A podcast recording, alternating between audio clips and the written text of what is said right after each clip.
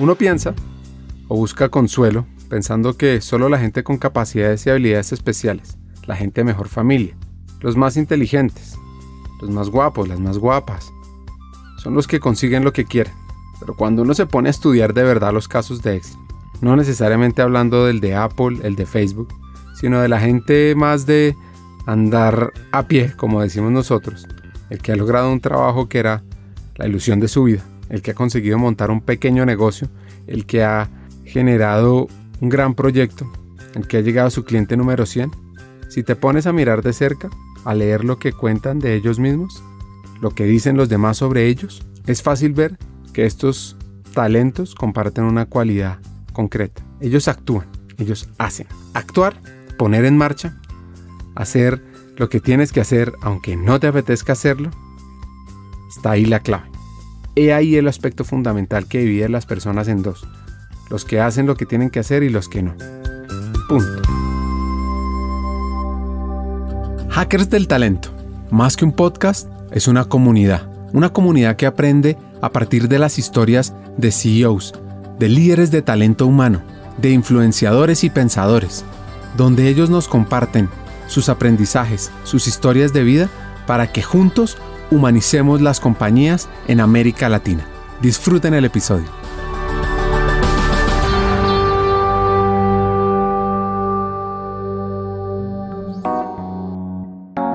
Roberto Varela, vicepresidente de talento de la región andina, Centroamérica y el Caribe de Tenaris, que es una empresa argentina, es nuestro invitado de hoy.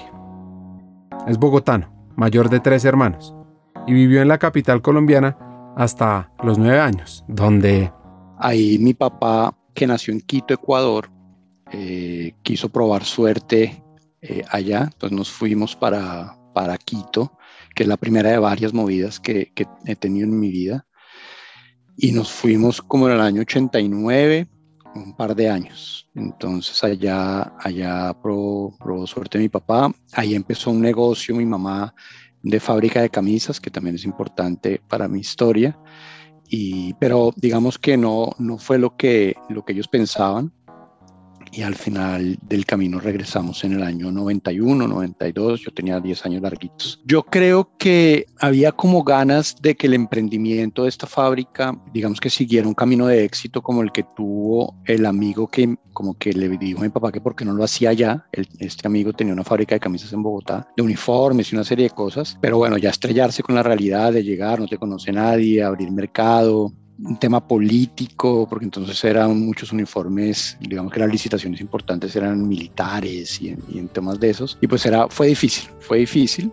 Entonces al final del día, eh, mi mamá también ya tenía su tercera hija, ¿no? Entonces ya mi, mi, hermana pequeña tenía dos años. Entonces yo creo, porque digamos que esa conversación no, no, no, no sé cómo fue en pareja, pero seguramente conociendo ahora ya más maduro el tema, pues debió ser, oiga, tres niños acá, no nos está yendo como pensábamos, pues devolvámonos y, armemos de nuevo nuestra vida en Bogotá.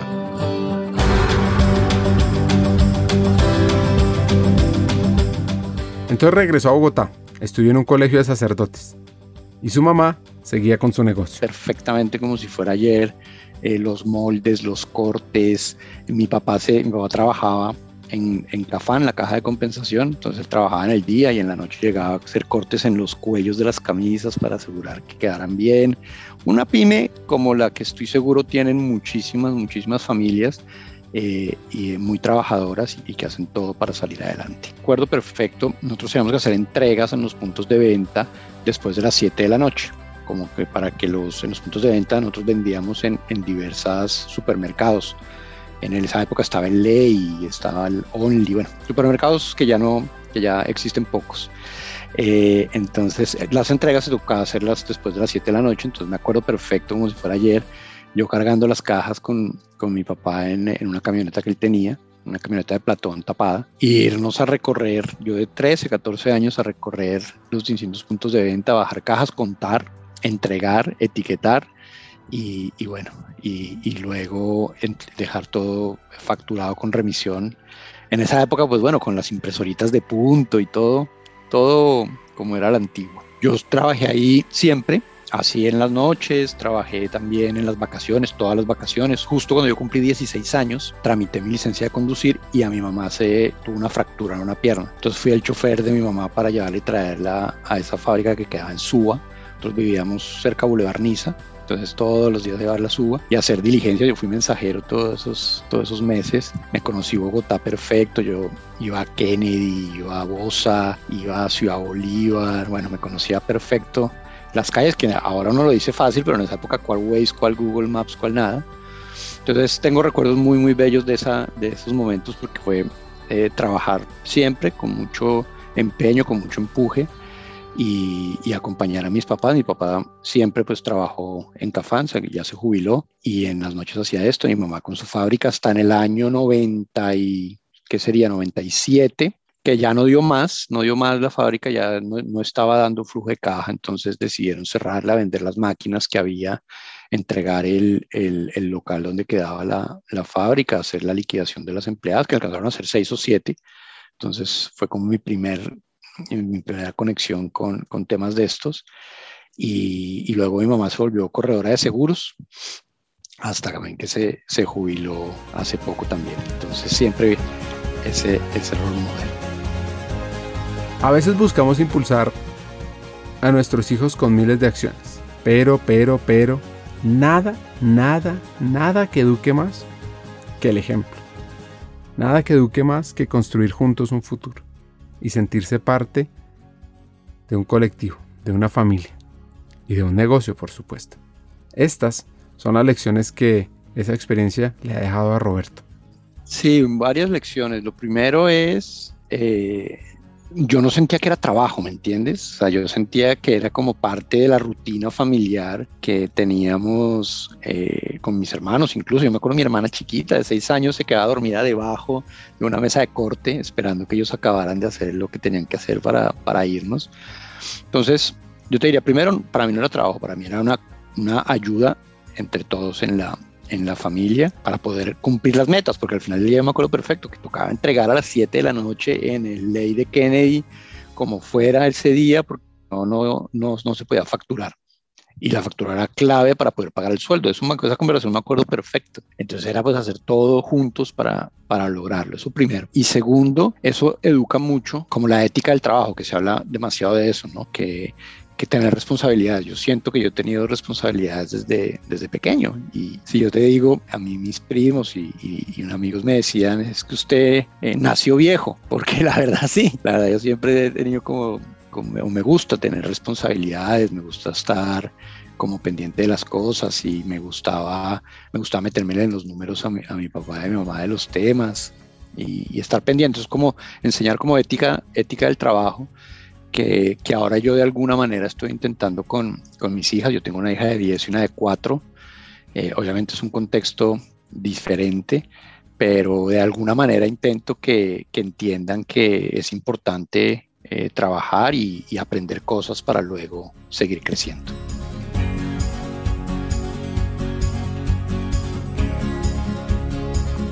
Este hacker cuenta que fue un deportista frustrado, rendimiento regular, pero le gustaba el básquet, el voleibol. Y también es un gran hincha del fútbol. Mira, yo recuerdo haber estado en el estadio a los siete años fácil. Todos los miércoles, todos los domingos. Cuando ir al estadio, pues era un plan recontrafamiliar, ¿no? Eso era encontrarse con la misma gente siempre y teniendo las mismas frustraciones siempre. Porque preciso, esa época fue para mí cuando ya Millonarios era malísimo después del 88-89. Llega el momento de decidir qué estudiar. Se decide por ingeniería industrial y por esto es que valora esa carrera.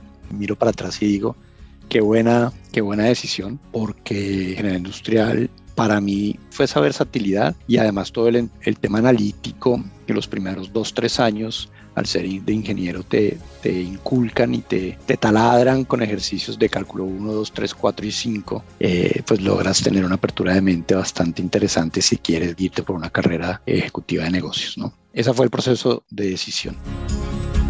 Lo que valora de la universidad. No, mucho. Mira, la universidad fue una época muy, muy linda. Eh, tuve un grupo de amigos eh, cercano, todavía tengo varios con los que me hablo frecuente, con los que me veo cada vez que, que podemos, vivimos en distintos lugares cada uno, pero lo primero te digo, un grupo de amigos espectacular, ¿no? Lo segundo, yo me gocé casi todas las materias, yo sentía que yo aprendía cosas nuevas. Eh, yo siempre fui eh, súper eh, curioso de, de, de, procurar aprender. ¿no? yo no era el que iba y se sentaba en la última fila esperar que la clase se acabara, sino realmente le ponía cuidado a las cosas. Me gustaba preguntar, me gustaba tener las cosas claras. lo tercero te diría, me, me ayudó mucho en temas como de competencias que luego fueron importantes, importantes de vida. Yo por la universidad estuve un par de veces en intercambios de verano, ¿no?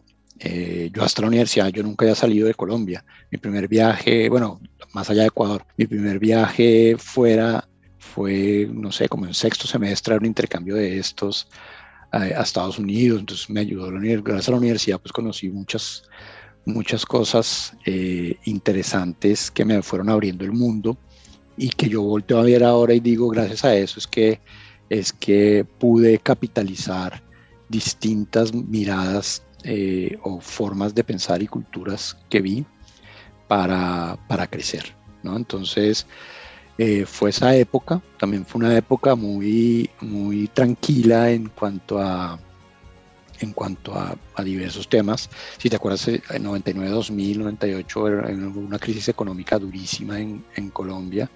Yo tuve compañeros que eh, tuvieron que aplastar semestres, etcétera. Para esa época mis papás estaban en una, en una posición normal, bien, que no, que no, no tuvimos alguna crisis más allá de lo, de lo normal que pudiera haber puesto en jaque eh, el tener que seguir estudiando normal. Entonces, fue una época tranquila, te podría decir tranquila, que me permitió conocer distintas cosas, que sentí que aprendí mucho y que me permitió tener un grupo de amigos bastante, bastante sólido.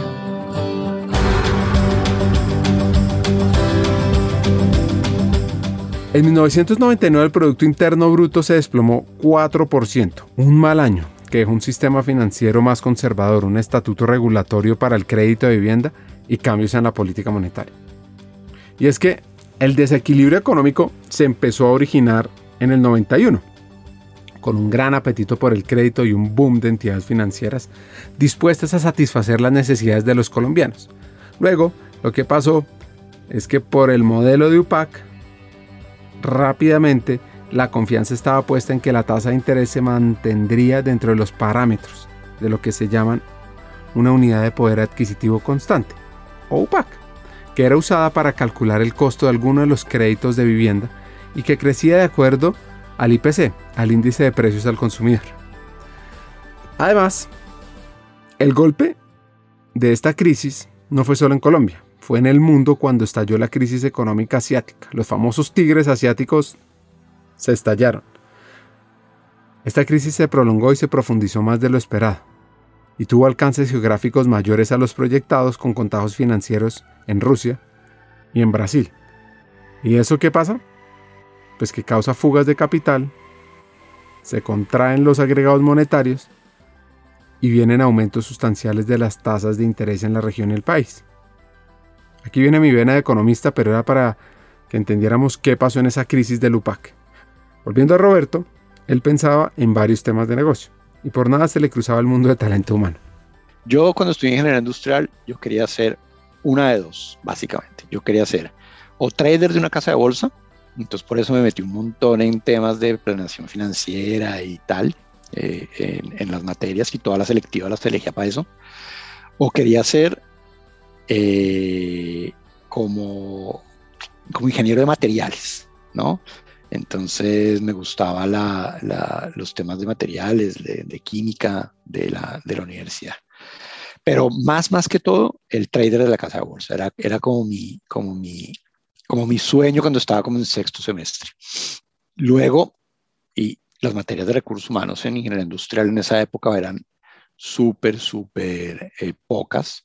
Por allá uno veía legislación laboral 1 eh, y 2, salarios, y alguna otra materia de alguna cosa, de dirección de recursos humanos. O sea, cuatro materias en todo el contenido. Entonces, cero. Yo recursos humanos ni sé, o sea, creo que primero iba marketing, eh, primero iba, no sé, casco y botas para ser ingeniero de producción, que, que ser, eh, que ser, hacer una carrera en recursos humanos.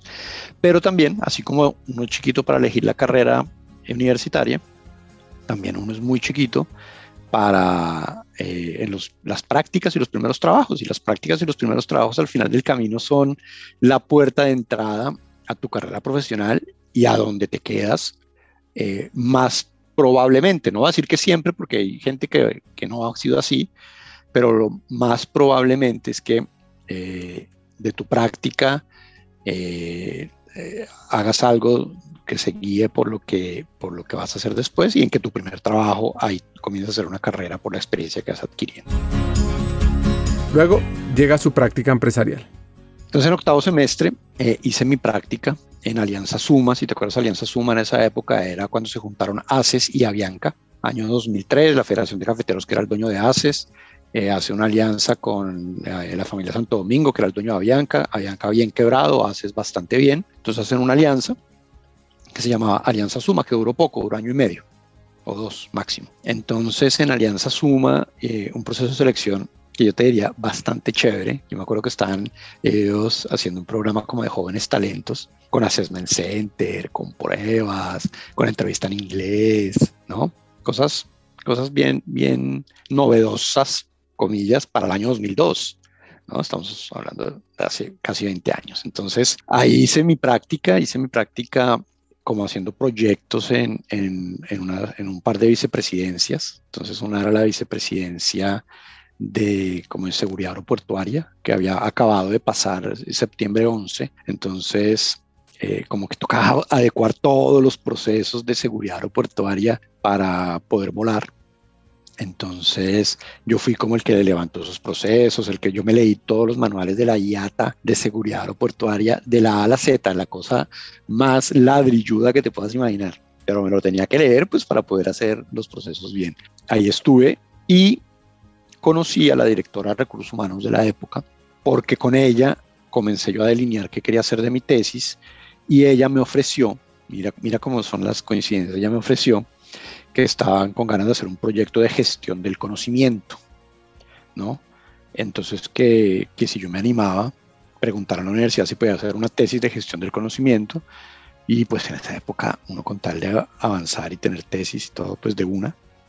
Y efectivamente averigüé y comencé a hacer mi tesis en gestión del conocimiento, muy bien trabajo ahora con recursos humanos. Entonces yo acabé mi práctica eh, a los seis meses, pero arranqué de una con la tesis eh, de gestión del conocimiento. Entonces ahí pues conocí mucha, muchas personas de, de recursos humanos, acabé mi tesis y estando en noveno semestre, como yo casi que iba una vez por semana o dos veces al mes, ¿no? por no, ponerla tanto, a Bianca, me acuerdo perfecto que un día me llama el jefe de nómina, un jefazo, ahorita te cuento un poco de él, y me dice, oiga, se está abriendo una vacante de analista de nómina, yo sé que usted es ingeniero, eh, pero no sé cómo están sus temas de la universidad. Yo le dije, no, yo tengo clases de 4 a 8 de la noche todos los días. Entonces yo no sé si yo puedo llegar acá temprano, irme temprano y yo participo en el proceso. Entonces él me dijo, pues sí, participe, que usted, usted parece un pelado pilo. Entonces me hicieron un proceso para ser analista de nómina. Yo estaba en noveno semestre de la universidad. Eh, yo cuando vi cuando me, cuánto me iban a pagar, para mí eso era muchísima plata, Ricardo. O sea, para mí, para mí eh, un millón, creo que era un millón cien, era, era una cosa que yo decía, Dios mío, eso es mucha plata. Eso era 2003. Vivía con mis papás, yo tenía 22 años, vivía con mis papás y cuando me dijeron, no, es que participe porque le van a pagar millón cien, yo no, participes donde, donde me hago, con quién me entrevisto y qué más tengo que hacer. Entonces, eh, entré como la lista de nómina en octubre del 2003 estaba terminando la tesis, estaba, como te decía, en noveno semestre, no, en décimo semestre de la, de la universidad. Entonces mi rutina era llegar tempranito a Bianca en la 26, ahí llegando al aeropuerto, en bus, salir de Avianca a las 3 y 25, 3 y media para ir para, ir para la Javeriana, estudiar de 4 a 8, llegar de, en esa época, creo que el Transmilenio no había, o yo no agarraba Transmilenio porque me dejaba lejos, no sé, algo así. Entonces era otro bus en la séptima con 45 hacia mi casa en Boulevard Niza. Y esa era mi rutina. ¿no? Una rutina muy, muy aburrida desde el punto de vista en que todos los días era, era lo mismo, pero yo estaba feliz, ¿no? Y ese primer trabajo para mí fue espectacular porque yo aprendí muchísimo de este primer jefe. O sea, si yo hay algo que valoro muchísimo, muchísimo en toda mi vida es, es que tuve un primer jefe espectacular, que era un tipo que le daba, o sea, te enseñaba todo. Yo llegué a sentarme en ese escritorio sin saber que era un Excel. No tenía ni idea. Y este señor era un mago del Excel. Y en esa época se liquidaba nómina en un sistema horrendo, horrendo. Y era, habían, en la Alianza Suma, era una empresa, si no me equivoco, eran de 5.000 empleados. Entonces, liquidar la nómina de 5.000 empleados con seis nóminas distintas, porque eso me acuerdo perfecto, era la nómina de piloto, la nómina de auxiliares de vuelo, la nómina de sindicalizado, la nómina de no sindicalizado, la nómina de ejecutivo y la nómina del resto. Entonces, eso era un trabajazo y este man era un mago del Excel, entonces yo, yo aprendí muchísimo con él eso y aprendí muchísimo temas analíticos, porque era muy, es un tipo muy, muy inteligente, muy inteligente. Entonces a él le llegaban los chicharrones, entonces además de hacer la nómina le decían, oiga, hay que hacer el presupuesto del próximo año. Le llegaba el chicharrón. Oiga, hay que negociar con, con el sindicato pero no sabemos qué ofrecerles. Entonces, pum, le llegaba el chicharrón. Entonces él me metía en, me metía en los temas porque yo creo que hicimos buena llave en que él me, explicaba, yo lo hacía y le mostraba y le parecía bien y así era el, circuito. Entonces, eso fue mi primer año. Entonces, si tú, yo todavía le digo a mis, a mis colegas en los que trabajo, que hacen nómina, les digo, ojo que yo sé liquidar nómina, no me metan goles porque me sé perfecta las, las bases. Entonces, liquidé nómina un año. Luego de eso, llegó un vicepresidente de recursos humanos nuevo a Bianca. Ya era Bianca, ya la Alianza Suma se acabó en la marca se quedó sola Bianca, llegó un vicepresidente nuevo que venía de Codensa, con digamos otras prácticas, y creó un área de planeación, le decía, de recursos humanos, y llevó a este jefe mío y a mí, a los dos, a reformar el área de planeación. ¿Y qué era eso? Era, el tipo, el tipo quería ya tener prácticas un poquito más formadas de compensación, un poquito más formadas de planeación y desarrollo, que no había, había cero. Entonces yo era autodidacta, mi jefe y yo éramos autodidactas porque tampoco había mucho dinero, estábamos en capítulo 11. Entonces leíamos, me acuerdo perfecto, leíamos el modelo de compensación de Hayes, ¿no? Entonces leíamos bandas salariales, ta, ta, ta, hacíamos un piloto chiquito con algún área de algún amigo de él, eh, con el de tesorería o con el de no sé qué, infraestructura o lo que sea, y luego íbamos, presentábamos y lo, y lo hacíamos. A eso me dediqué dos años. Entonces ahí aprendí un montón de compensaciones, Ahí aprendí un montón de planeación y desarrollo, pero con las uñas.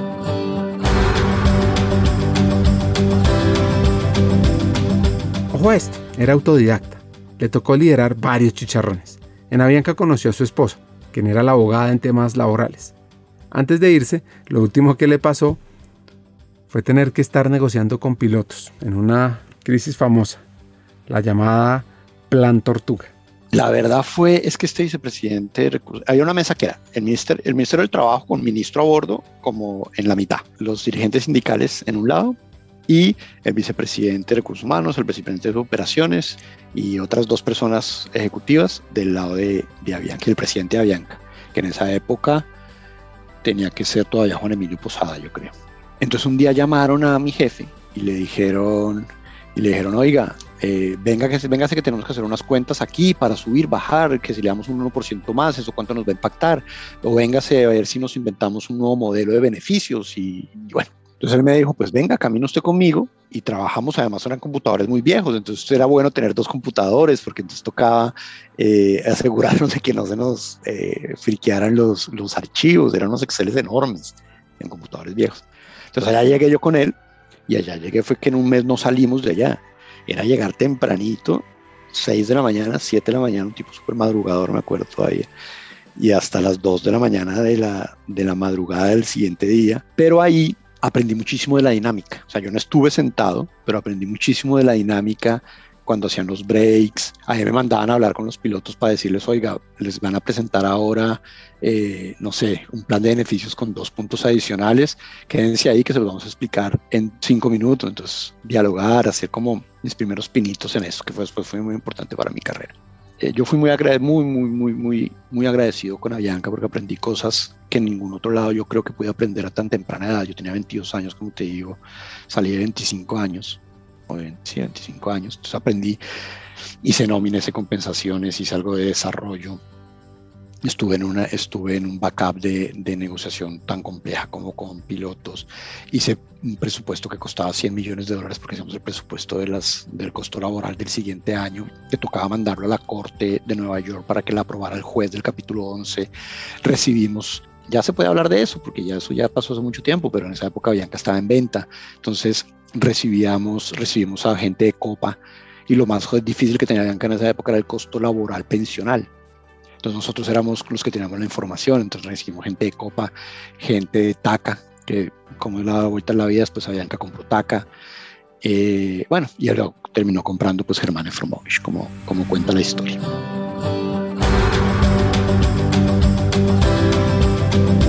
En el 2005 este bogotano quería buscar más y en ese momento en Avianca no estaban las oportunidades. Así que entra una multinacional americana, también en el área de talento. Ahora la pregunta es, ¿ya le gustaban los temas de talento? Ya, me gustaba, ya me gustaba porque le vi muchas aristas, pero te soy franco, no era que yo dijera, no, mi carrera va a ser siempre en los temas de talento. Entonces, igual yo tampoco era que buscara otras alternativas, más allá de siempre tuve el tema como financiero presente. ¿no? No salió nada y tampoco, tampoco busqué con mucho, mucho énfasis. Pero sí, este proceso de Electronic Data Systems muy interesante, cambio total, todo desarrollado. A mí me mandaban los manuales de capacitación para la gente, me mandaban los proveedores a los que tenía que yo que llamar para hacer esas capacitaciones. Tenían tercerizadas las cosas, unas cosas con Pricewaterhouse, otras cosas con Sean Young, o sea, era todo, todo listo. Eh, procesos de identificación de talento que yo nunca había visto, entonces, venga, esta es la presentación que usted tiene que hacer para identificación de talentos, estas son las competencias que tiene que buscar. Eh, aprendí muchísimo, aprendí muchísimo de prácticas novedosas, solo fue el año 2006, de prácticas novedosas para mí en talento que, yo, no tenía ni idea que existían, ¿no? Comités de calibración de, de desempeño, cosas que, que, fueron muy, muy lindas para mí, me capacitaron mucho, tuve un par de viajes a, Houston para alineación de temas, para aprender cosas, realmente aprendí muchísimo. Duré poco, duré un par de años, porque, y aquí fue como un boost, yo te, si tú me preguntas cuál fue el boost de tu carrera, fue en finales del 2007 que eh, una llamada de un headhunter que estaban buscando para Coltabaco el jefe de relaciones industriales. ¿no? Empató con tabaco, pues su fábrica muy grande en Medellín, recién adquirida en el 2005-2006 por Philip Morris. Pues yo participo, pero, pero yo desde el principio me acuerdo perfecto. Yo dije, ¿qué hay que hacer? No, esto, esto. Y es el principal eh, punto focal del sindicato. Yo dije, venga, un momentico. Yo lo único que sé de sindicatos fue cuando estuve en Avianca, que estuve haciendo esto en una mesa de negociación de back office. Me dijo, sí, sí, sí, venga, entrevístese que están buscando a alguien joven con potencial para un poco cambiar la dinámica. Y yo, bueno, listo. Fui, hice mi proceso, para mi sorpresa, para mi sorpresa, quedé seleccionado. Y digo para mi sorpresa, Ricardo, porque yo iba a reemplazar a un señor de 60 años de toda la vida en Coltabago que se conocía a los intríngulis sindicales como nadie. Fui a que mi mentor fuera un señor de 65, que básicamente era el que yo tenía que aprenderle todo en los próximos seis meses para, para quedarme con el puesto. Entonces yo pregunté, bueno, listo, ya, perfecto. Y era moviéndose a Medellín, eh, en ese interín, antes de o durante la movida a Medellín me casé, ahorita te cuento esa historia, y vienen y me dice, y yo pregunto, bueno, pero, pero pues seguramente hay abogados, hay otra gente que pueda funcionar y me están liando a mí 26 años. Pero no, estamos buscando precisamente a alguien que ayude a cambiar la dinámica, como de la relación con los sindicatos. Queremos apostar y, lo va a hacer súper bien. Y yo, bueno, listo. Y fue, fueron un año y medio, dos años, una experiencia espectacular. Uno de los puntos de éxito de su carrera es cumplir y generar confianza, basado en que las cosas pasen. Mira, eso es, eh, Ricardo, porque no hay nada que valore más eh, cualquier stakeholder que tú cumplas lo que prometes y hagas que las cosas pasen. Mira, eso te lo valora tu jefe, te lo valora tu subordinado, te lo valora tu colega, te lo valora la contraparte, te lo valora tu cliente, te lo valora todo, porque es que una vez que tú llegas a un acuerdo, Ricardo, si el acuerdo fue eh, que la vajilla, para volver al ejemplo, le íbamos a cambiar Oiga, yo no me iba a meter en la burocracia del área de compras para comprar una vajilla de 35 mil pesos de la época. Yo sabía que yo tenía el apoyo de mis jefes de esa época, que yo tenía una tarjeta y yo iba y compraba y traía. ¿Cómo sembrar eso, Ricardo? Empoderando a la gente y diciéndole, oiga, llegue a compromisos y cúmplalos. ¿Sí? Porque no hay nada peor y que genere más desconfianza, ¿no? Que incumplir. Entonces, oiga, la vajilla hay que cambiarla y pasan tres meses y no se cambió. Pues, ¿qué me van a creer? ¿Cuándo más van a volver a preguntarme eh, o a contarme algo que sea necesario? Nunca. Pues, ¿para qué? ¿Para qué perder el tiempo? Y, eso, y eso no es fácil de conseguir, Ricardo, porque eh, en varias culturas en las que yo he tenido la oportunidad de trabajar, también prima mucho el cuidarse la espalda, ¿no? Entonces, no, ¿cómo va a comprar la vajilla? Después auditoría le cae y como, ¿cómo compró una vajilla? ¿No? Entonces, como cuidarse la espalda, como, ¿no? O la delegación de la delegación de la delegación. Te diría, como jefe de relaciones industriales, yo pude haber delegado al analista y el analista le pudo haber delegado al practicante y el practicante le pudo haber delegado al mensajero. ¿Cuándo iba a llegar la vajilla? Entonces hay que hacer que las cosas pasen y eso genera una confianza absoluta. A finales del 2008 hay un cambio. Mi esposa pues ya está, estamos conmigo ya, tenemos un año de casados, tal. Ella no estaba muy contenta en su ámbito profesional en Medellín. Ella, como te conté, abogada laboralista, le estaba yendo muy bien en su carrera, apostó por mí, por decirlo de alguna manera, para irnos juntos a Medellín. Ella consiguió trabajo allá, pero profesionalmente no estaba contenta. No estaba contenta, no le estaba yendo bien. Yo, sin buscar, si estuve abierto a alguna oportunidad, me buscó Kimberly Clark para regresar a Bogotá y ser el gerente de recursos humanos de la planta de Tocancipá. La planta de Tocancipá es una planta donde se hacen pañales de bebé, pañales de adulto y toallas femeninas, de más o menos, en esa época con terceros y todo, eran más o menos 1.500 personas. Yo lo pensé mucho. A mí me costó mucho trabajo, mucho trabajo decidir dejar Feliz Moroso. Yo estaba feliz, estaba feliz en lo que hacía, estaba feliz en lo que aprendía, estaba feliz con mis líderes, estaba feliz con la cultura. Yo sentía que podía hacer mi carrera en los próximos 20 años. Y ahí eh, incluso tengo un mail de un colega que me mandó y me dijo, uy, yo pensé que usted alguna vez iba a ser mi jefe, como por el largo plazo. Pero no, primo, primo el tema personal en cuanto a que mi esposa ya consiguió una oportunidad también de regreso en Bogotá, eh, importante para ella. Entonces, primo eso, imagínate, ella tenía una oportunidad buena, yo tenía una oportunidad buena, todo cuadrado, o sea, el puesto de Kimberly Clark era buenísimo, el, eh, tema de compensación estaba súper bien, era Bogotá, no, no, no, no había nada por qué decir que no, la verdad. Entonces di el paso con, con, como, con miedito de, de dejar una gran empresa y llegué a Kimberly Clark como gerente de recursos humanos de la planta de Tocancipá. Qué miedo, yo tenía mucha expectativa de que fuera lo que yo esperaba. Yo tenía miedo a que fuera algo, por primera vez tuve miedo a que fuera algo operativo que no me permitiera aprender. Porque todos los demás siempre eran como, uy, apostaron, ah, el miedo era, pucha, me dieron algo que no estoy seguro si voy a poder hacer bien. Este era, ojalá sea algo espectacular en cuanto, a, en cuanto a cambio de carrera y no vaya a ser que me estoy devolviendo temas operativos o temas más que operativos, a temas que no me construyan mi, mi perfil, por llamarlo de alguna manera. Y fue una experiencia maravillosa donde estuvo cerca de siete años. Y los retos eran... Todo un tema, Ricardo, de modificación del esquema de contratación de una gran cantidad de gente que estaba lo que en la época se llamaban cooperativas de trabajo asociado. Eso te acuerdas en el año 2006, 2007, eso se lo inventaron, eso se creó. Nosotros firmamos un TLC con Estados Unidos, en el TLC hay un montón de cosas que usted no, pues no puede tercerizar el trabajo de esa manera, etcétera, etcétera. Entonces era eh, migrar a toda esta gente a un nuevo modelo de contratación.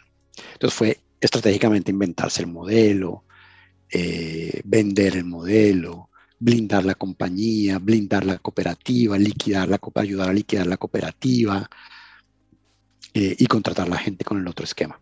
Eso lo hicimos eh, y me dieron la oportunidad de hacerlo primero en Tocancipá, y como salió tan bien, me dieron la responsabilidad de hacerlo en la planta de Barbosa, Antioquia, y en la planta de Puerto Tejada, en el Cauca yo me estuve en Puerto Tejada y lo tengo en mi mente como uno de los recuerdos más intensos de mi trabajo y de mi carrera, sentado en el pueblo de Puerto Tejada con el señor de 70 años que era el asociado mayor de la precooperativa de trabajo asociado firmando los cheques de liquidación de la gente en cheque así, chequeras, no sé, 50 chequeras porque necesitaba 500 cheques. Eh, al tipo se le cansaba la mano, bueno, él, no entendía bien cómo era que íbamos a hacerlo, cómo era que la gente iba a aceptar, cómo era que iban a firmar, pero bueno, salió espectacular. Y también teníamos un tema muy importante y era que toda esta gente es eh, de labor empacador, por llamarlo de alguna manera, casi todos sin haber terminado su secundaria, casi todos eh, con unas ganas de, de, seguir avanzando, pero sin educación. Y ellos veían los técnicos de proceso, los técnicos eléctricos, los técnicos mecánicos como, como su sueño, pero pues no podían hacerlo porque no tenían el bachillerato. Entonces nos inventamos con el subsidio hacer bachillerato en planta. Entonces la gente, nos inventamos un bachillerato como para 300 de ellos en las instalaciones de nuestra planta, traíamos a subsidio, la gente acababa su turno y se quedaba estudiando y graduamos a todos estos bachilleres. Esto fue una época espectacular.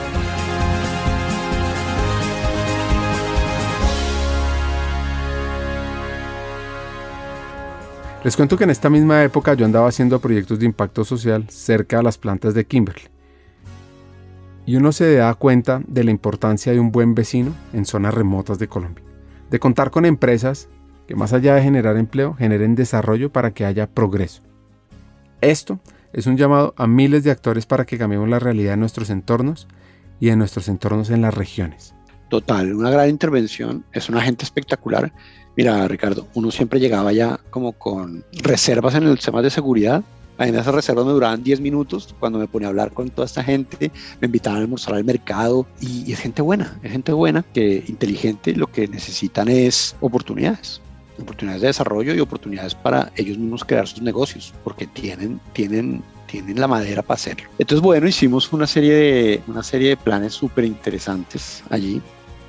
Y a los ¿qué sería eso? Tres años, eh, me invitan a participar para un proceso para Kimberly Clark en Estados Unidos, en Nina, Wisconsin, que era el headquarter del Norteamérica en Estados Unidos, eso es al norte de Chicago, tres horas al norte de Chicago. En enero hace menos 27 grados centígrados y la nieve sube y tapa los carros.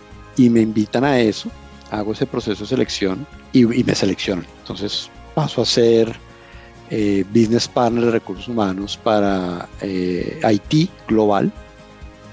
Llego allá, Ricardo, en febrero, en un frío tenaz, pero más que el frío, para Haití. Sí, entonces era Business Partner de Recursos Humanos para Haití global, porque es que hay que dar headquarter de Norteamérica de Kimberly Clark, porque el señor Kimberly y el señor Clark son de allá, y allá fundaron su compañía. Y bueno, ya está por el mundo, pero, pero allá, de allá, allá nació.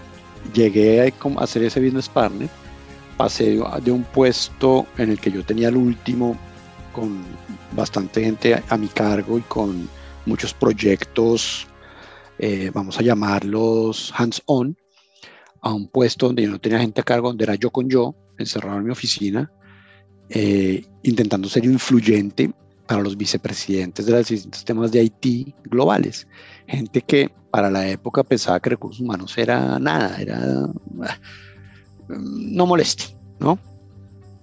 En inglés, uno cree que es bilingüe hasta que llega y está en una reunión con americanos del Midwest y comienzan a hablar y hablar, y hablar y, uno quiere articular las ideas para dar su speech y comienza a faltarle el vocabulario, ¿no? Eh, una experiencia transformadora, espectacular, espectacular. Yo llego eh, en febrero, comienzo como a a, armar mi networking con estas cabezas de los distintos temas de, de Haití comienza a entender que les duele. Entonces me acuerdo perfecto, al vicepresidente de infraestructura global le dolía como las escalas salariales de su gente, al vicepresidente de seguridad informática le dolía que necesitaba conseguir gente en Argentina, en un service center de Argentina y nadie le paraba bolas, a otro le dolía una cosa en Malasia, entonces yo comencé como a hacer mi listado de los, de, los si tú te lees el libro de los primeros 90 days, que me lo leí para ese puesto, una de las cosas que más te recomiendan y que yo recomiendo mucho son los quick wins.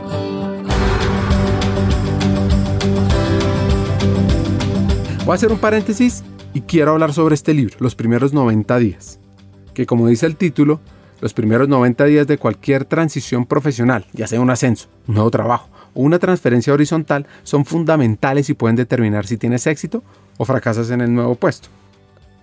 Lo que dice el autor, Michael Wilkins, es hay una serie de estrategias de éxito que puedes implementar. Y esto va muy de la mano con lo que dice Roberto. Hay que generar victorias tempranas, prepararte con antelación. También lo que decía María José en el episodio 136 y es llegar a hacer diagnósticos rápidos de la empresa, crear tu mapa de aliados, de los creyentes y también de los detractores, ojo. Entender cómo tu rol conecta con la estrategia del área y del negocio. Y por último, alinearse y aliarse con los actores clave. Yo eh, aprendí en ese puesto, a mí no me iban a llamar. A mí el vicepresidente de infraestructura no me iba a llamar, oye Roberto, ven y, me, ven y tengamos una reunión. Roberto tenía que ir sentársela a la secretaria y decirle, oiga, Mrs. no sé qué, ¿cuándo me da, cuando me da una cita de 20 minutos Rich? Que necesito hablar algo. Y ella muy, muy, muy, muy pila me dice, pues mira, tiene, tiene tiempo en media hora, vente en media hora. Y yo no me iba, yo me quedaba como importante ahí al frente esperándola que realmente llegara a la media hora y me le metía. Y la gente a uno lo recibe, la gente es buena gente, Ricardo. Eso es otra cosa que yo siempre le digo a todo el mundo. Normalmente la gente es buena. Normalmente la gente no te va a cerrar la puerta en la cara. Normalmente la gente te va a atender y te va a decir lo que tiene. Otra cosa si tú aprovechas o no aprovechas ese primer impacto. Si no lo aprovechas, pues tampoco pidas después que te den más cabida, pues porque, ¿por qué? Es como, como el tiempo tuyo y mío. Eh, si no nos va bien con alguien, pues tenemos más reservas para, la próxima.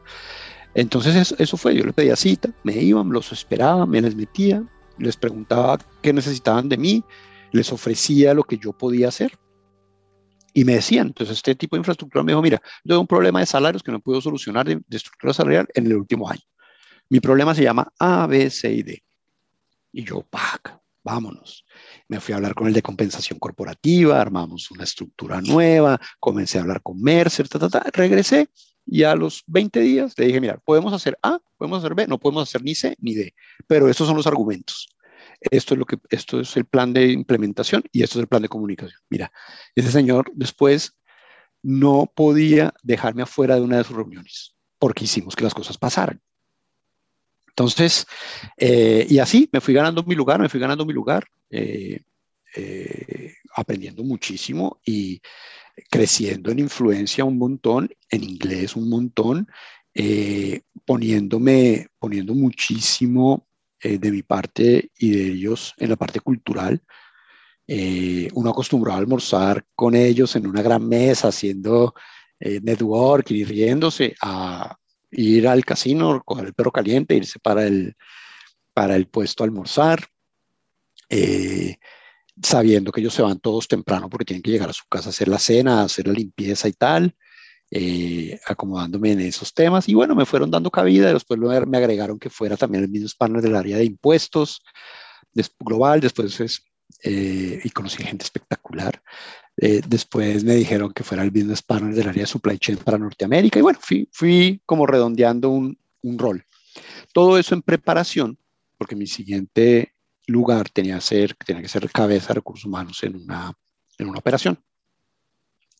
Yo ya había tenido la oportunidad de ser director de recursos humanos en Kimberly cuando mi jefa se fue a, a maternidad en el 2011, yo tenía 30 años, eh, al presidente, estando en, en comités directivos como como por primera vez, pero pues nunca había tenido el puesto de director de recursos humanos, eh, pues ya mío.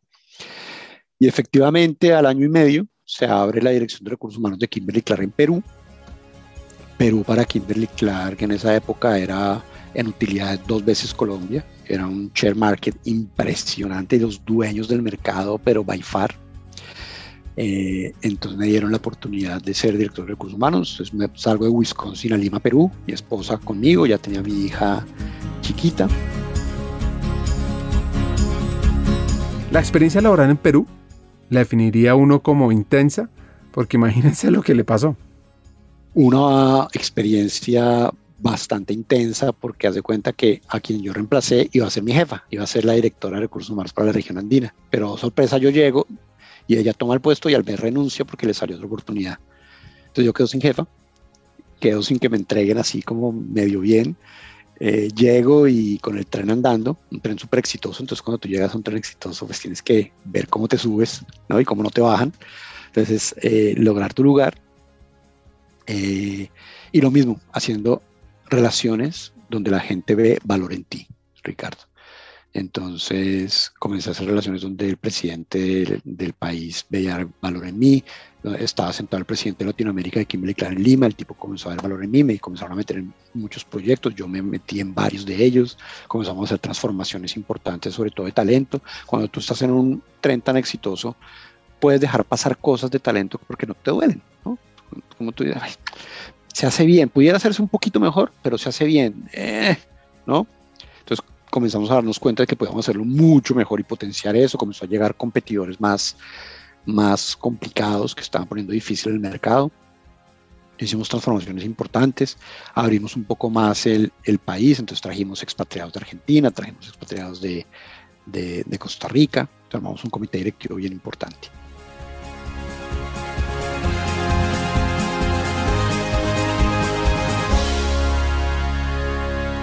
Ya por el 2014 recibió llamado de una persona con la que había trabajado antes en Coltabaco. Y recibió la llamada, oye, hablas con María del Carmen, eh, Roberto, tú estás en Lima, ¿cierto? Yo sí, yo sí, yo estoy en Lima.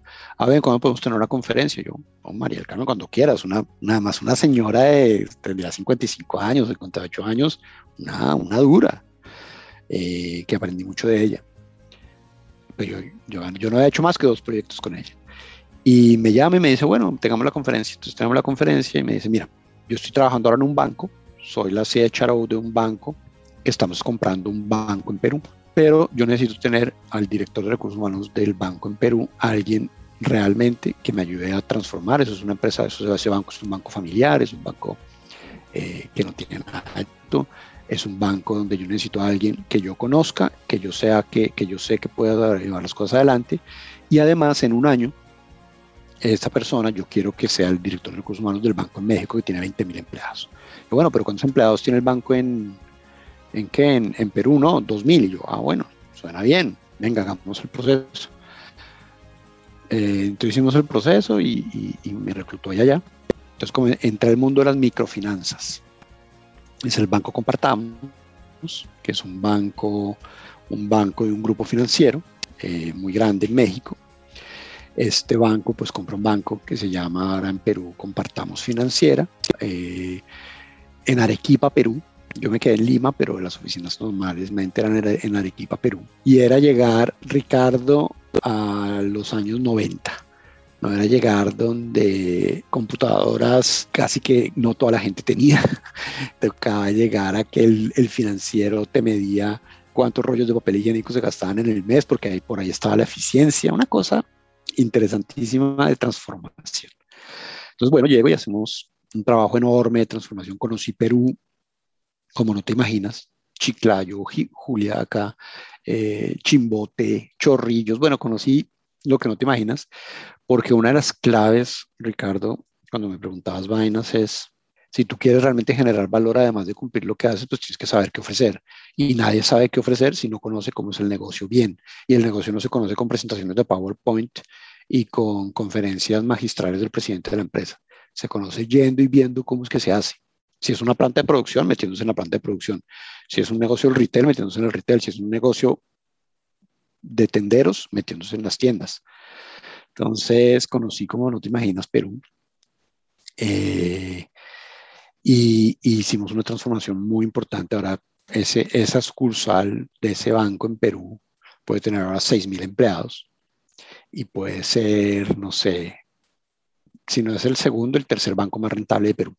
Una, un, un negocio muy, muy bonito.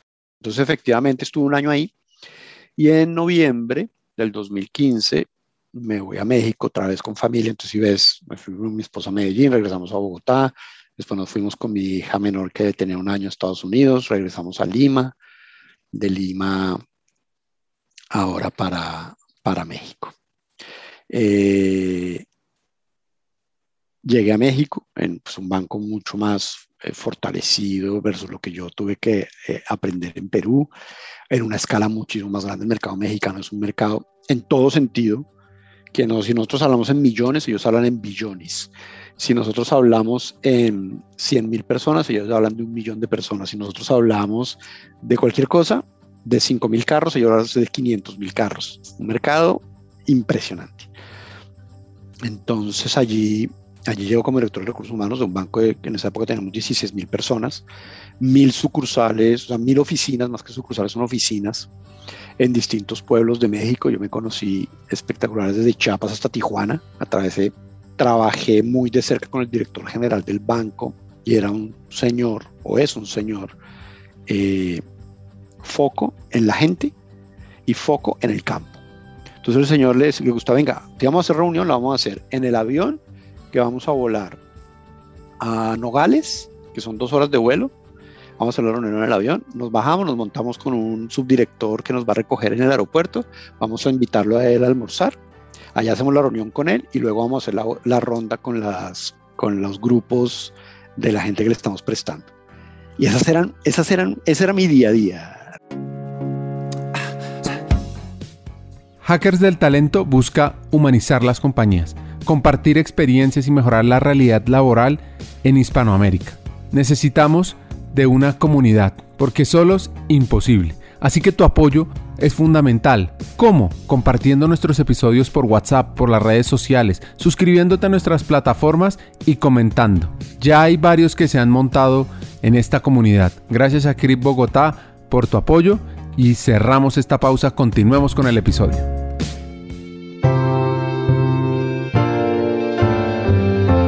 Se le presenta un reto tienen 20.000 empleados y hay un alto índice de rotación. El tema de gente llegó a ser, cuando yo llego, la rotación de los asesores era del 65%.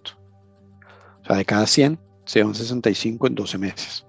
Eso era tenaz porque entonces tocaba capacitar, tocaba eh, eh, presentárselos a los clientes, tocaba, eh, bueno, reclutarlo, empezando por ahí. Yo tenía 100 reclutadores de las mil oficinas se dividían en regiones y por cada región tenía un reclutador que medía 10 oficinas. Eso era una cosa tenaz, una máquina de reclutar y, reclutar gente y se va gente, reclutar gente y se va gente.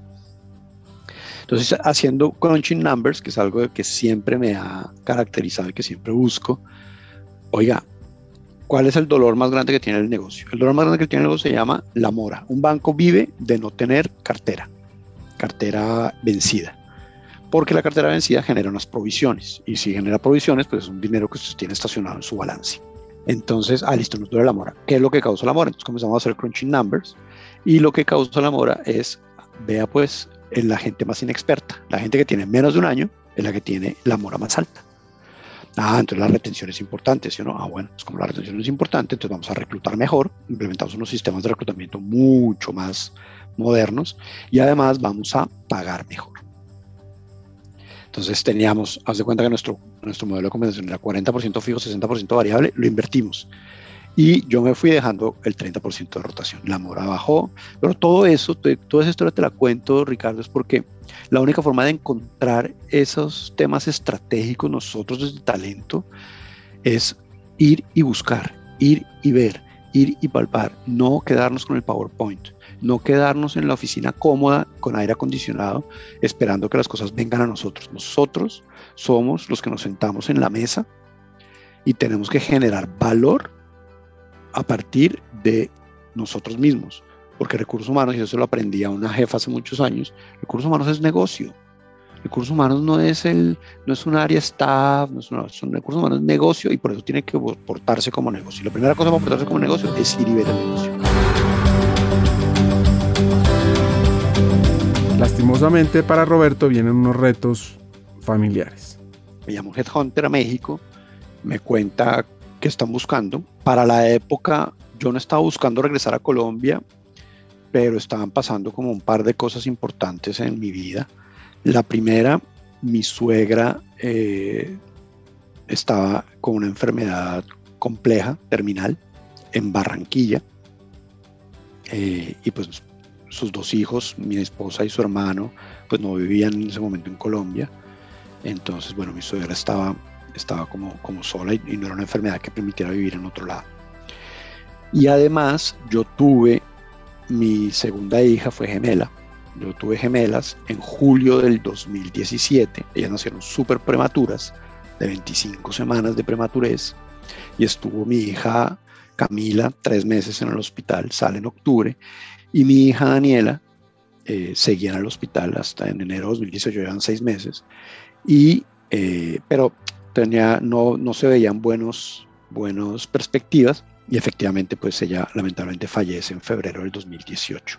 Entonces cuando me llama Tenaris, era como, ah, sería bueno regresar a Colombia por mi suegra y además como por tener un, un cambio de nuevo en nuestra vida familiar, más cerca a nuestra gente en Colombia, eh, para pasar esta, digamos, este, este momento complicado en nuestra vida de, de perder una de las gemelas, ¿no? Entonces, pues apareció así un headhunter, me llama.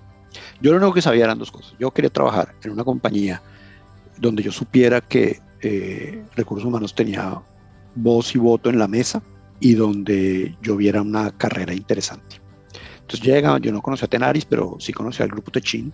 Me, me cuentan bien de qué se trata, me hacen un proceso eh, con entrevistas corporativas, con Houston, con Rumania, con no sé dónde, varias personas en Colombia tres o cuatro personas, me invitan a venir a la planta, vengo a la planta acá a Cartagena, me entrevisto con el presidente de la región, y bueno, me hacen una oferta eh, y, me pareció, nos pareció familiarmente muy interesante y profesionalmente bien. Entonces, bueno, llego a Tenaris, yo entro en abril del 2018 como director de recursos humanos de la región andina, Centroamérica y Caribe.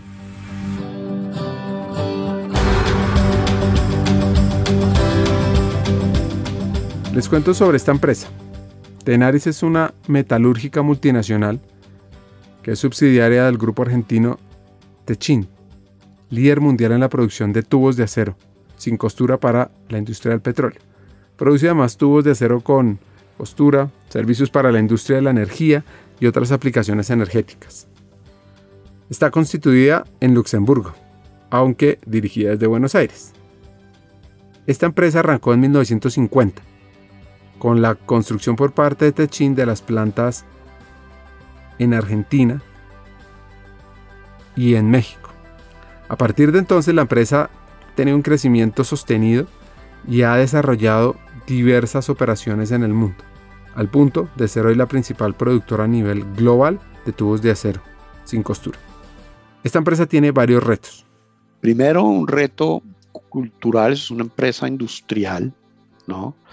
Eh, de mucha, mucha necesidad de talento, eh, eh, formar talento, porque no es una, no es hacer un pañal, sin demeritar que hacer un pañal tiene su tecnología detrás, pero, pero estos productos casetenarios es un producto de muchísimo más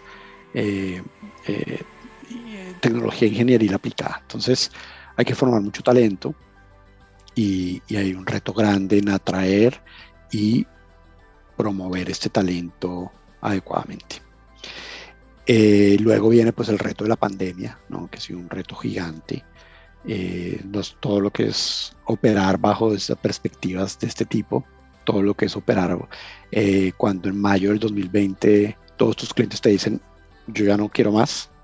Entonces, nosotros dejamos de producir, producimos cero cosas durante tres meses. Entonces, todo el downsizing y luego ahorita que estamos en el otro lado. Esto sí fue la B de los que hablan los economistas, ¿no? Entonces, ahora estamos es creciendo y vuelva a traer toda la gente a entrenar y crecer, ¿no? Entonces, muy contento, con retos, como te digo, muy importantes de, de gente, con retos muy importantes de, de hacer eh, crecer una industria eh, pesada como esta en, la región Caribe, ¿no? Muy orgullosos de, lo que hemos hecho. Eh, hemos podido avanzar muchísimo en temas de diversidad e inclusión. Eh, tengo operarias mujeres eh, manejando tractores, tengo ejecutivas mujeres, por eso nos ganamos el sello Equipares Oro, como la única en la región Caribe con eso, construyendo nuestro centro de formación físico, nuestra universidad propia. Eh, bueno, creciendo muchísimo en esos retos que para nosotros son formación, desarrollo eh, de, toda nuestra gente, ¿no? en eso estamos, en eso estamos. Y, bueno, yo finalizaría diciéndote, mira Ricardo, eh, al final del camino eh, ha sido una carrera de muchísimos aprendizajes siempre. Cada rol ha tenido un aprendizaje distinto, si no es un tema cultural de país, es un tema de profesional, porque hay que crecer en influencia o porque hay que crecer en impacto o porque hay que eh, ejecutar cosas eh, bien y rápido antes que, antes que otros. Eh, entonces siempre aprendiendo muchísimo, siempre sentado en la mesa directiva, ayudando a tomar decisiones o tomando las decisiones, siempre aprendiendo mucho. Otra cosa que no te conté es yo desde que tenía, cuando me decían, cuando te contaba que me decían que, que nací viejo, es porque yo me acuerdo de los 10 años, a mi abuelo le llegaban los periódicos a la finca, a su finca, y yo me leía el periódico con él. Mientras mis primos estaban montados en el árbol, yo me leía el periódico con él. Eh, eh, y, siempre muy enterado de las cosas. Eh, soy un lector ávido de, de todo tipo de temas de, de, de política, de actualidad, entonces, no sé, de Economist, Fortune, Harvard Business Review, MIT Review, todo eso soy suscrito, le saco tiempo de alguna manera a leer algunas de las cosas, no puedo todo, me gustaría tener el poder de hacerlo todo, pero no puedo. Y lo hago uno porque me gusta, porque me encanta. Eh, ahorita todo ese tema de Estados Unidos dejando Afganistán, no sabes lo metido que estoy como en los temas geopolíticos, como, interesado. Pero más allá de eso, y, y, adicional a eso me ha servido mucho para esto que te digo, de que recursos humanos es negocio. Entonces, todas esas cosas influyen en los negocios y tú como directivo de recursos humanos pues tienes que estar en la jugada. Su historia aprendimos sobre ir más allá, sobre hacer que las cosas pasen, tener conversaciones difíciles, encontrar un propósito, dejar las puertas abiertas y mucho más. Ahora, vamos a aprender sobre negociación y un par de temas más que estoy seguro que te gustarán a ti hacker que nos estás escuchando. Mira, yo creo que podemos empezar con negociación, que es algo que utilizamos mucho en talento y en las áreas de people o de recursos humanos en, en las compañías, porque al final negociación es, tiene que ver con no solo, como está sabido lo, o lo hacemos en Colombia, de transaccionar algo, de tú me das algo, yo te doy algo, o yo te gano algo y tú pierdes algo, sino en cómo construir a partir de dos miradas que pueden ser distintas, pero que a la vez si se encuentra el lugar pueden ser eh, complementarias y llegar, a, y llegar acuerdos. Y van desde temas que tú puedes negociar en, en, en, recursos humanos, en gestión humana, en talento, pues negocias, normalmente decimos negociamos pues con contrapartes sindicatos, por llamarlo de alguna manera, pero también a través de la influencia y a través de las competencias que vamos desarrollando y de ponerle la importancia que requiere a los temas, podemos lograr grandes negociaciones con CEOs, con áreas, áreas eh, de los comités de dirección, compañeros tuyos, ¿no? Con, finanzas, con el área financiera, con el área de marketing. Y al final del día es cómo se aborda esa negociación, que para mí no es más que entender al otro, entender su posición, saber, o por lo menos así lo abordo yo, empezar con la humildad de yo no tengo la razón absoluta, venga, yo lo escucho con atención y después de escucharlo con atención, yo le doy mis argumentos que pueden ser contradictorios a los que usted tenga, pero que al final del día pueden construir una solución final. Y eso se ve fácil, digamos, o se dice fácil, pero es difícil porque no estamos acostumbrados a, a, escuchar y no estamos acostumbrados a humildemente decir, oiga, usted tiene razón y venga, construimos algo nuevo. Normalmente estamos acostumbrados por el ego en las posiciones cuando ya estás en una posición directiva o por el contrapunteo cuando, eh, cuando es simplemente eh, en negociaciones más, más transaccionales a decir, no, es esto y, negociamos basado en esto y si no, y si no llegamos, pues no llegamos y, vemos qué hacemos. ¿no? A mí me ha funcionado mucho el escuchar y el, y el ser humilde y en construir a partir de eso eh, algo nuevo desde con sindicatos. Yo he tenido la oportunidad y la, y la gran eh, experiencia, porque para mí han sido experiencias inolvidables, cada negociación colectiva, porque te encuentras con gente que tiene unos argumentos muy interesantes, que también le toca negociar durísimo a su interna. O sea, los, yo, yo, yo les digo a ellos, a los dirigentes sindicales, que yo los admiro porque también tienen que controlar una base, llamamos controlar, pero es convencer a una base de 200, 300, 500, 1000 asociados eh, que ellos representan en llegar a acuerdos para luego llevarlos a una mesa o llevarlos a una charla. Y, no es fácil arrancar una negociación diciendo, venga, ¿cuál es lo que, cómo, lo, ¿cómo nos organizamos para que esto fluya y para que no sean horas y horas de recordar el pasado, que nosotros somos buenísimos, recordar todas las cosas malas que nos han sucedido eh, en la relación y luego construir a partir de ella. Entonces, creo mucho en eso, en escuchar, en ser humilde, en entender que se puede construir algo nuevo. Y ya luego con, con mis compañeros de comités directivos o con mis jefes normalmente, que son los presidentes o los CEOs de las compañías o de las regiones donde he tenido la oportunidad de estar, más que una negociación así transaccional, es un tema muy, muy, muy importante de influencia, pero también muy importante de entender para cada momento qué valor podemos agregar sin ser taxativos, porque a veces nos gusta mucho entonces, porque me pasa, viene el corporativo, la vamos a instalar el nuevo o vamos a quitar la curva de calibración, por decir cualquier cosa, ¿no? O viene de eh, lo, que está, lo que está sucediendo eh, un montón en el mercado, que es vamos a hacer un esquema flexible para trabajar eh, remoto unas posiciones, ¿no? Oiga, antes de llegar a eso y de llegar un estudio de un papeleo de 200 páginas, venga, venga, entiendo la necesidad del momento del negocio, venga, entiendo con, con este CEO, con este compañero del comité de dirección, con este otro director, eh, en qué estamos, y a ver si eso es lo que atañe o más bien lo que tenemos que hacer para lograr eso posteriormente, porque creemos que puede funcionar. Primero arreglemos A y luego llegamos a B, o llegamos a C o llegamos a D, o venga, a pesar de que usted no lo ha visto, señor eh, presidente, en este momento esto es muy importante por A, por B, por C y le va a mover esta palanca por A, por B, por C y la gente escucha. Lo que yo me he dado cuenta es que la gente escucha, la gente no es cerrada a la banda, la gente no es terca por ser terco, todos al final somos adultos, todos al final somos eh, personas con una trayectoria, con, vamos a llamar, una inteligencia eh, que está allí y que entendemos a base de argumentos. Ya si te encuentras con alguien que no, que no entiende con base de argumentos o que simplemente niega por estar en su tema única y exclusivamente, pues ya es otro, otro tema, otra clase de, de problemas los que tienes, ¿no? Entonces yo te diría que es por ahí, te lo resumiría en lo que te decía al principio, humildad, escuchar, entender que no, está, no tenemos la verdad revelada y que podemos construir a partir de las visiones de otros y llegar a acuerdos que pueden funcionar. Que puedes perder algo, puede ser, que puedes ganar algo menor de lo que pensás que ibas a ganar, puede ser, pero que al final en el largo plazo construir una relación para conseguir cosas mucho más duraderas y, y permanentes.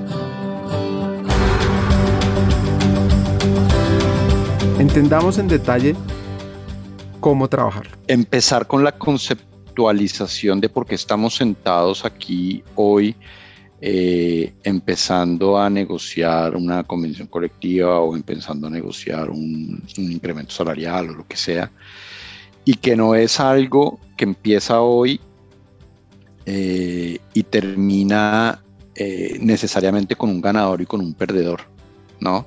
Sino que al final se construye en las visiones de ambos.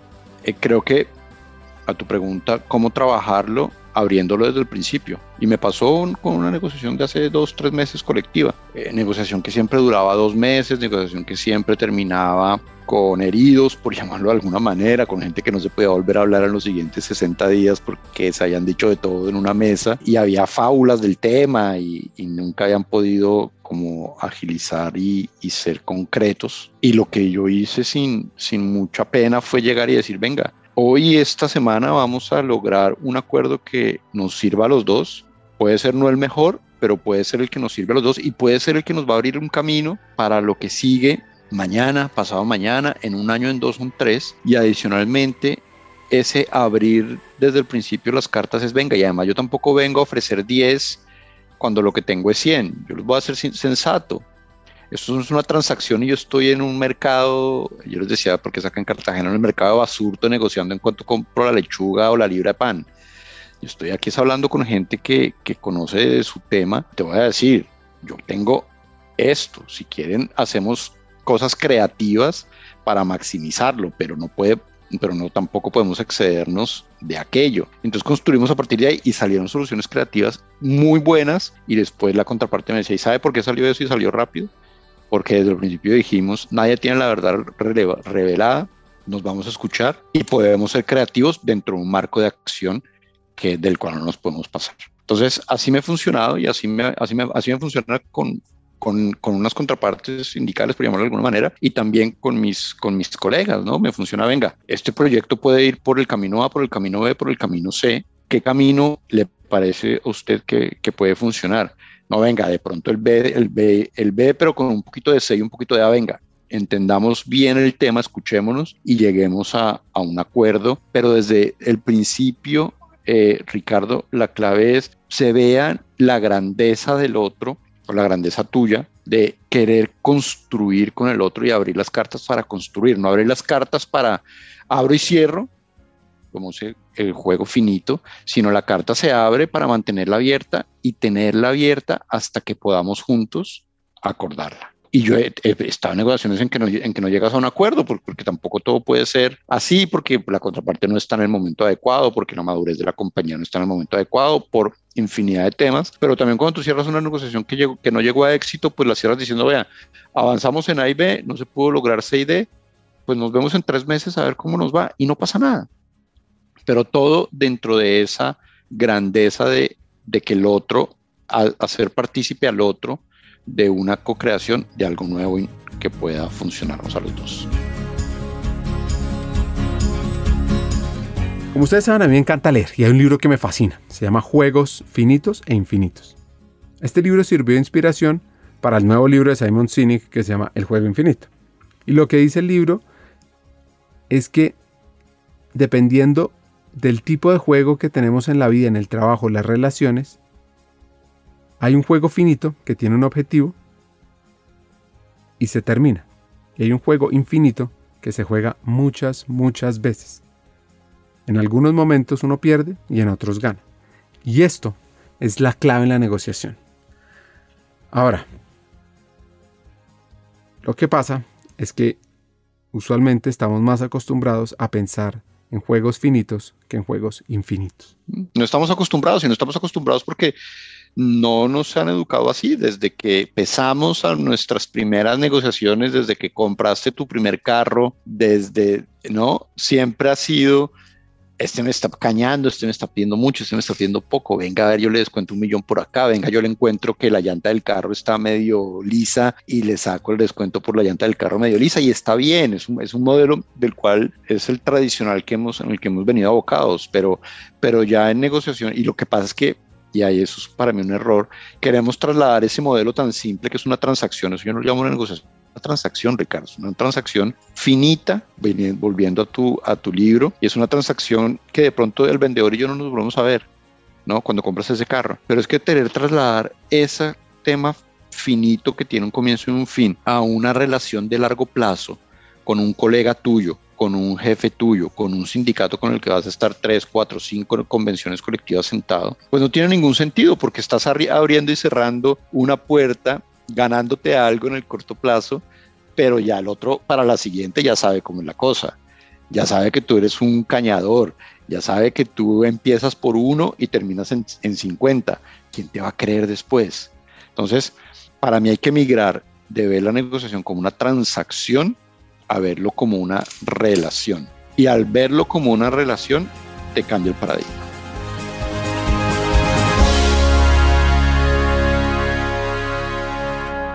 Uno de los momentos clave en la negociación es la relación tiempo-velocidad versus resultados. Que al principio de, o las primeras negociaciones con contrapartes con las cuales no has, no has negociado nunca, si eres muy, y eso, eso lo, lo, he aprendido muchísimo y lo aprendí desde, desde ese momento, con esas ganas de querer concretar y de querer avanzar rápido, como que y respeté, por llamarlo de alguna manera, códigos de negociación que venían estableciéndose por años. Entonces venían negociando en el pasado, cuando te conté en Philip Morris, por ejemplo, que era un sindicato de 90 años que habían negociado no sé cuántas convenciones antes que yo y llegó un pelado de 26 años con ganas, bueno, sentémonos, avancemos, esta es la propuesta, viene por acá, construyamos acá y como que al dos días me miraba el tipo, el, el presidente del sindicato me decía, venga un momento, ni siquiera hemos hablado de cómo está el entorno de Antioquia y de Medellín, que te voy a decir sincero, para mí era lo menos importante.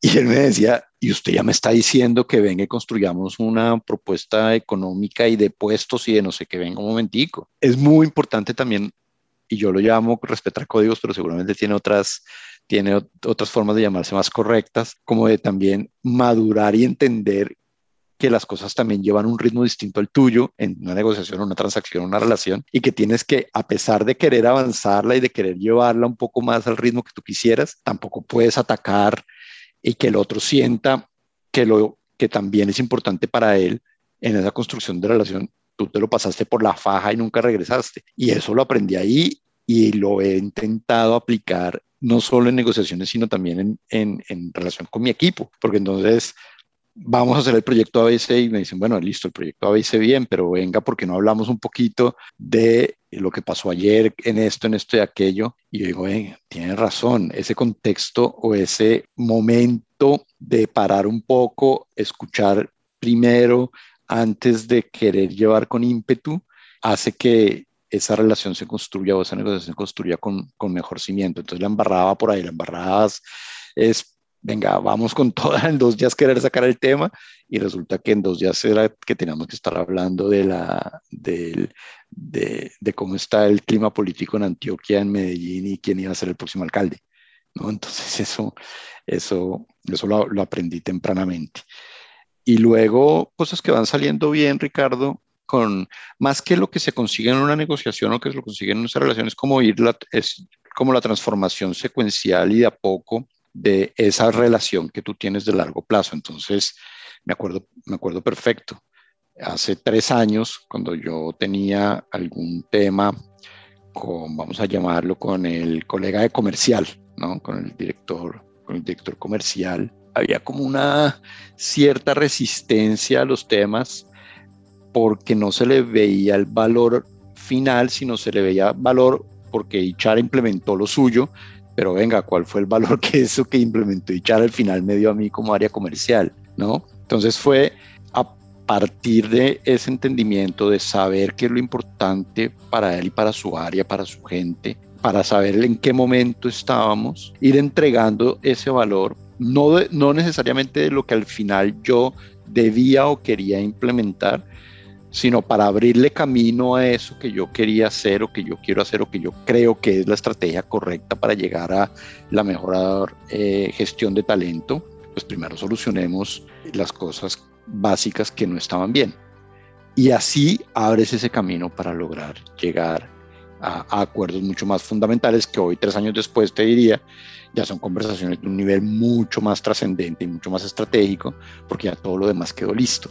Entonces, no querer hacer Z cuando no has hecho A, B o C en una relación de largo plazo con nosotros. En las negociaciones hay varios puntos importantes. Eso sí, hay uno que sobresale, el llamado valor agregado. Definitivamente con el CEO, con los presidentes, con, con, tus colegas directores cuando estás en un comité de dirección, tu negociación se basa o, tiene su base crítica en la influencia que puedes generar a partir del valor que entregas. Y eso siempre se lo digo a mi equipo y es algo que yo aprendí viéndolo, ¿no? Aprendí viéndolo de otras personas que fueron jefes míos, que veía que tenían una relación muy fluida y que lograban cosas en las compañías, transformaban temas en las compañías desde, desde Ichar, ¿no? Y ahí te diría, eh, Ricardo, que lo primero y más importante es que la relación no se construye a partir, o no se construye solamente a partir de estar cerca, ¿no? La relación se construye a partir de que el otro vea que le estás entregando un valor, así sea de a poco, en las cosas que realmente están doliendo, ¿sí? Y ese valor que entregas de a poco en las cosas que están doliendo solamente lo puedes entender si sabes qué es lo que está doliendo. Entonces es como, es como un, esquema que vas echando para atrás. ¿Y cómo sabes qué es lo que está doliendo? Pues viendo, estando, preguntando. Entonces, ¿qué, es Roberto en una, en una compañía? Entonces yo soy eh, el HR que pregunta un montón de negocio, el HR que, que las cosas del sentido común, porque puede ser que yo no sea experto en fabricación de tubería de petróleo, no soy experto en comercialización de consumo masivo, no soy, ¿no? Pero pues el sentido común, la experiencia me ha dicho muchas cosas en que es bueno preguntar, curiosear, entender y estar al lado del, del, que, del que sí es experto para, más allá de aprender, que se aprende muchísimo, para escuchar qué es lo que realmente no está funcionando y podemos hacer que funcione. Y una vez que logras eso, que logras esas pequeñas victorias, abres el camino para influenciar, implementar o, pensar juntos en la mejor estrategia de people. Entonces, no puede ser que tú estés pensando en cómo hacer movimientos de talento entre lugares de la compañía para desarrollar un programa de mentoring cruzado, etcétera, etcétera, cuando el dolor inicial es que no tienen la gente eh, en el campo eh, completa o con la capacitación lista. El primero que se va a voltear y decir, venga, antes de pensar en mentoring y en coaching y en planes de sucesión, va a ser ese CEO y te va a decir, venga, aterrice un poquito, me hacen, faltan 10, me hacen falta 10 personas y además me hacen falta 100 horas de capacitación en A, B y Z, venga, ayúdame con eso y luego, y eso es lo que tú, cuando te quieres posicionar en esa relación para luego lograr cosas a través de la influencia eh, o de una negociación, es lo que no te pueden decir. Si tú arrancas esa conversación diciéndote, venga, aterrice, aterrice y luego primero solucionamos A y B y luego vamos a ver Z, empezaste con un debe grandísimo, grandísimo, grandísimo, que recuperarlo es bien difícil porque después el, el rum rum o lo que le quedó a la persona en la mente es, venga, sí, muy chévere su estrategia, pero, pero no tiene ni idea de lo que realmente nos está doliendo. Y cuando eso sucede, estás perdiendo un montón de credibilidad y la credibilidad es una de las cosas claves y que diría lo más clave que un directivo de HR tiene. Porque si no tienes credibilidad, estás condenado a ser el implementador de, los que de, los que lo, de lo que los otros eh, decidieron. Y ese es el peor lugar para estar como, como directivo de HR. Y regresando a, la pregunta, eh, a, la, a, la, primera parte de la pregunta, que de dónde me inspiro, yo, yo te diría que eh, me inspiró mucho de, o me inspiré mucho de ver otros eh, colegas que en su momento eran jefes o eran compañeros, eh, cómo lograban llegar a acuerdos, cómo llegaban eh, llegar implementar estrategias o proyectos o, o, crear o diseñar esas estrategias, a pesar que sus jefes de ese momento, los presidentes o los del comité de dirección de ese momento, tenían más bien pocas ganas de invertirle tiempo y dinero a, temas de echar. Y lo que vi fue lo que te acabo de mencionar, lo que vi es, venga, le muestro valor, lo que vi fue, venga, le aporto desde el sentido común, lo que vi fue, es, venga, es el momento indicado de ponerle la pildorita que hace falta eh, en los temas A, B o C. Entonces, eh, lo vi de otros y eso me, me inspiró mucho. Obviamente, eh, he tomado en los Andes tiene un muy buen curso de negociaciones, lo tomé en su momento. Antes, en, su momento inicial, hay un libro, de, el clásico libro de Harvard de, de, negociación, que es famosísimo, que ya tiene años, que también pues, lo leí en su momento, pero te soy súper sincero, más, más que esas lecturas fue ver a otros role models cómo lo, cómo lo logran. Yo solo te reiteraría, en el momento en que dejemos de ver la negociación como una transacción, que nos quitemos la tara de que es como comprar un carro y veamos la negociación como una relación de largo plazo donde todos tenemos que llegar y capturar valor, en ese momento estamos del otro lado. En ese momento eh, la cultura evolucionó en ese tipo de cosas eh, para mejor. Ahí te diría yo, sería como mi colofón del tema.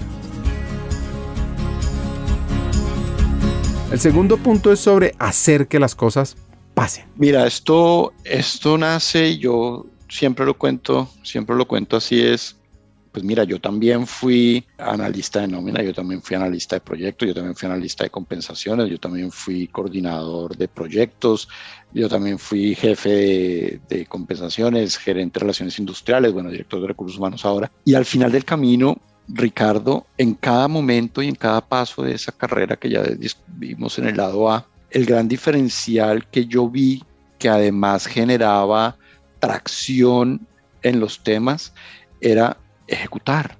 Era, oiga, yo cerré una reunión hoy con tres to-dos y, esos tres to-dos que eran responsabilidad de Roberto, pues vamos a, hacerlos y cuando lleguemos a la siguiente reunión eh, entregamos esos to-dos realizados porque es impensable desde mi eh, eh, visión llegar a acuerdos, llegar a, acciones y que no las cumplamos y que eso genere un atraso en todos los demás y en, ti mismo. Entonces nace, nace, de, nace de que me, me, funcionó desde el principio, nace de una, y a veces es malo, una obsesión completa y total por, por ver que realmente se logren los temas, nacen por esa eh, grandísima necesidad de focalizar, ¿no?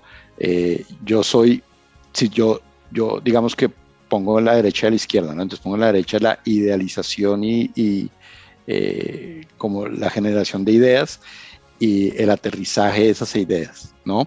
Entonces, hay mucha gente que es espectacular ideando, espectacular, ¿no? Y los admiro mucho porque tienen una creatividad inmensa. No son tan buenos aterrizándolo y llevándolo a hechos concretos, ¿no?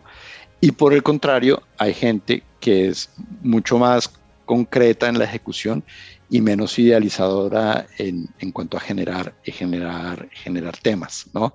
Y en mi experiencia, lo que yo me he encontrado en las compañías en las que he trabajado, seguramente en otros tipos de culturas puede ser que no, pero sin excepción en todas las compañías donde yo he trabajado, al final el mayor valor viene de la ejecución que un poco de la idealización.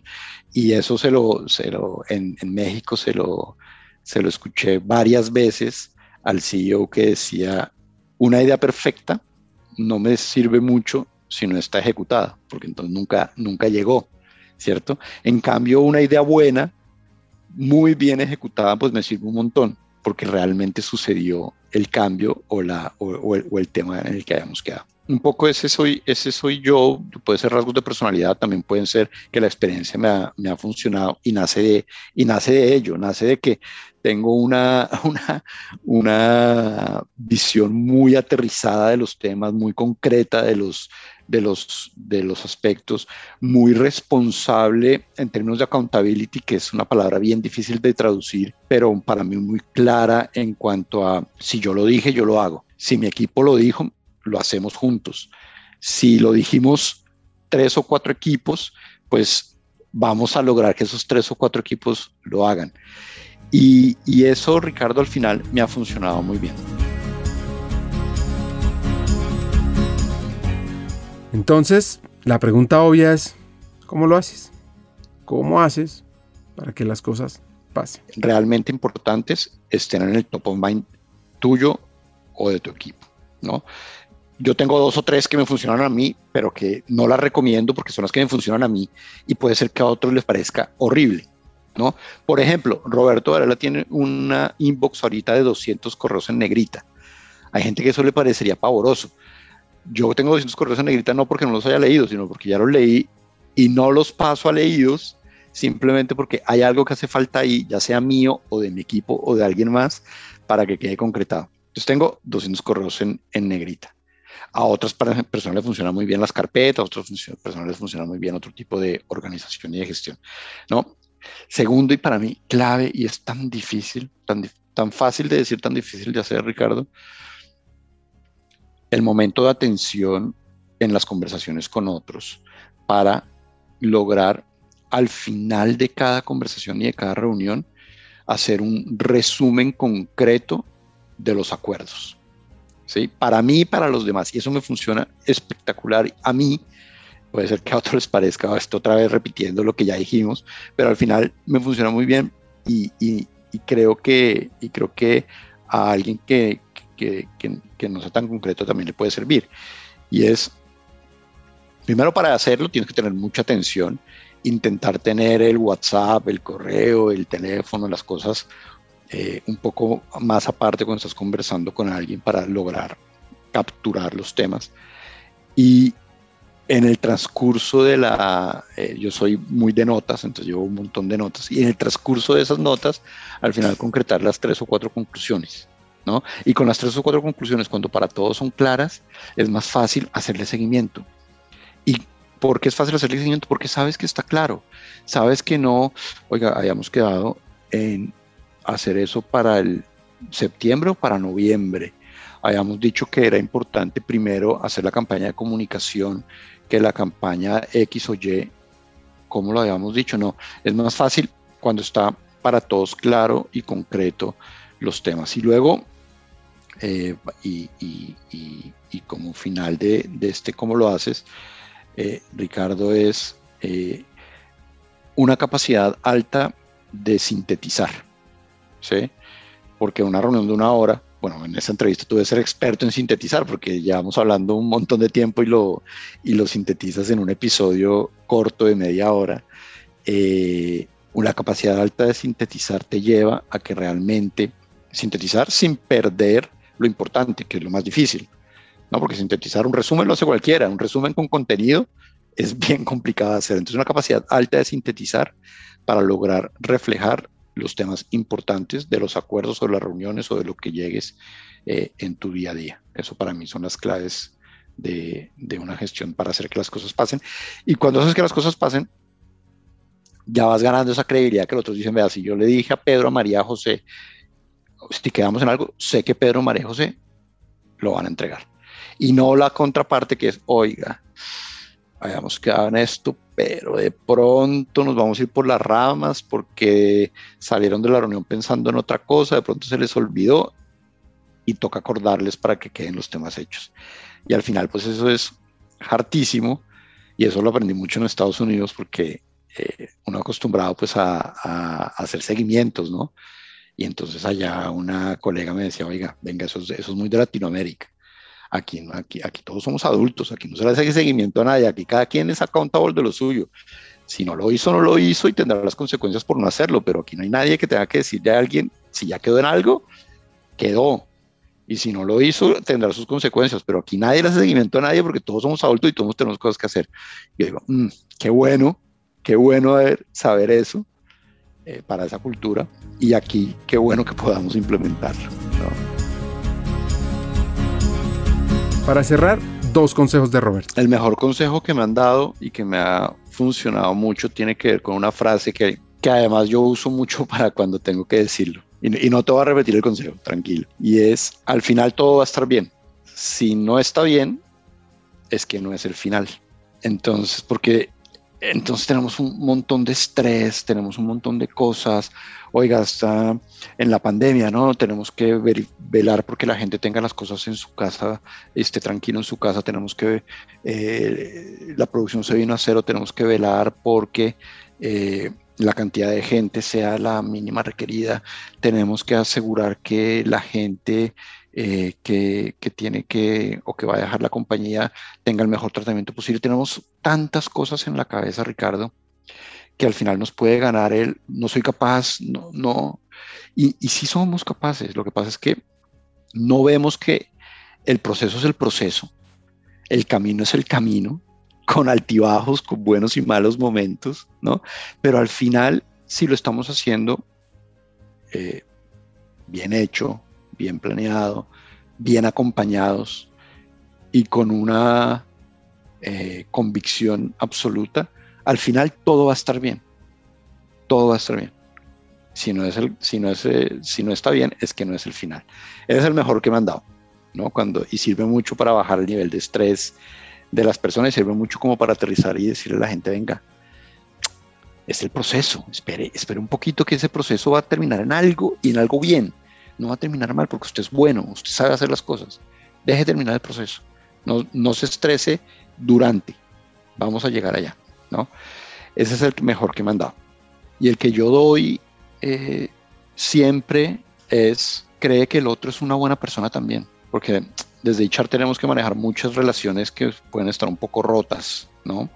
De colegas, de vicepresidentes, de, gente que tiene una historia que ha sido complicada. Y cuando llegan esas historias, eh, digo dos cosas, pero la que te quiero como enfatizar es, oiga, ¿y tú has pensado que Ricardo en realidad es una buena persona? ¿Tú has pensado que en realidad Ricardo tiene una visión distinta a ti, pero al final del camino no es que te quiera hacer daño, sino que simplemente es lo que él piensa y lo que él ve y no ese logro o es el, eh, tú usaste más temprano una frase como que el que te acuchilla, ¿no será que tenemos que cambiar un poquito el momento y pensar que el otro es una buena persona? Puede ser ingenuo, seguro que sí, pero si, pero si solo piensas dos minutos en que el otro es una buena persona, te cambia el panorama. Ese consejo lo doy bastante. Este lado sobre hacer que las cosas pasen, sobre cómo aprender a negociar, hay múltiples hacks. Aquí van los tres. 1. Aprender en qué juego estás, finito o infinito. Pensar siempre cómo agregas valor. Y por último, entender que hacer que las cosas pasen es una de esas cualidades que acelera tu carrera, tu crecimiento e impacto. Hasta un siguiente episodio y sigamos hackeando el talento.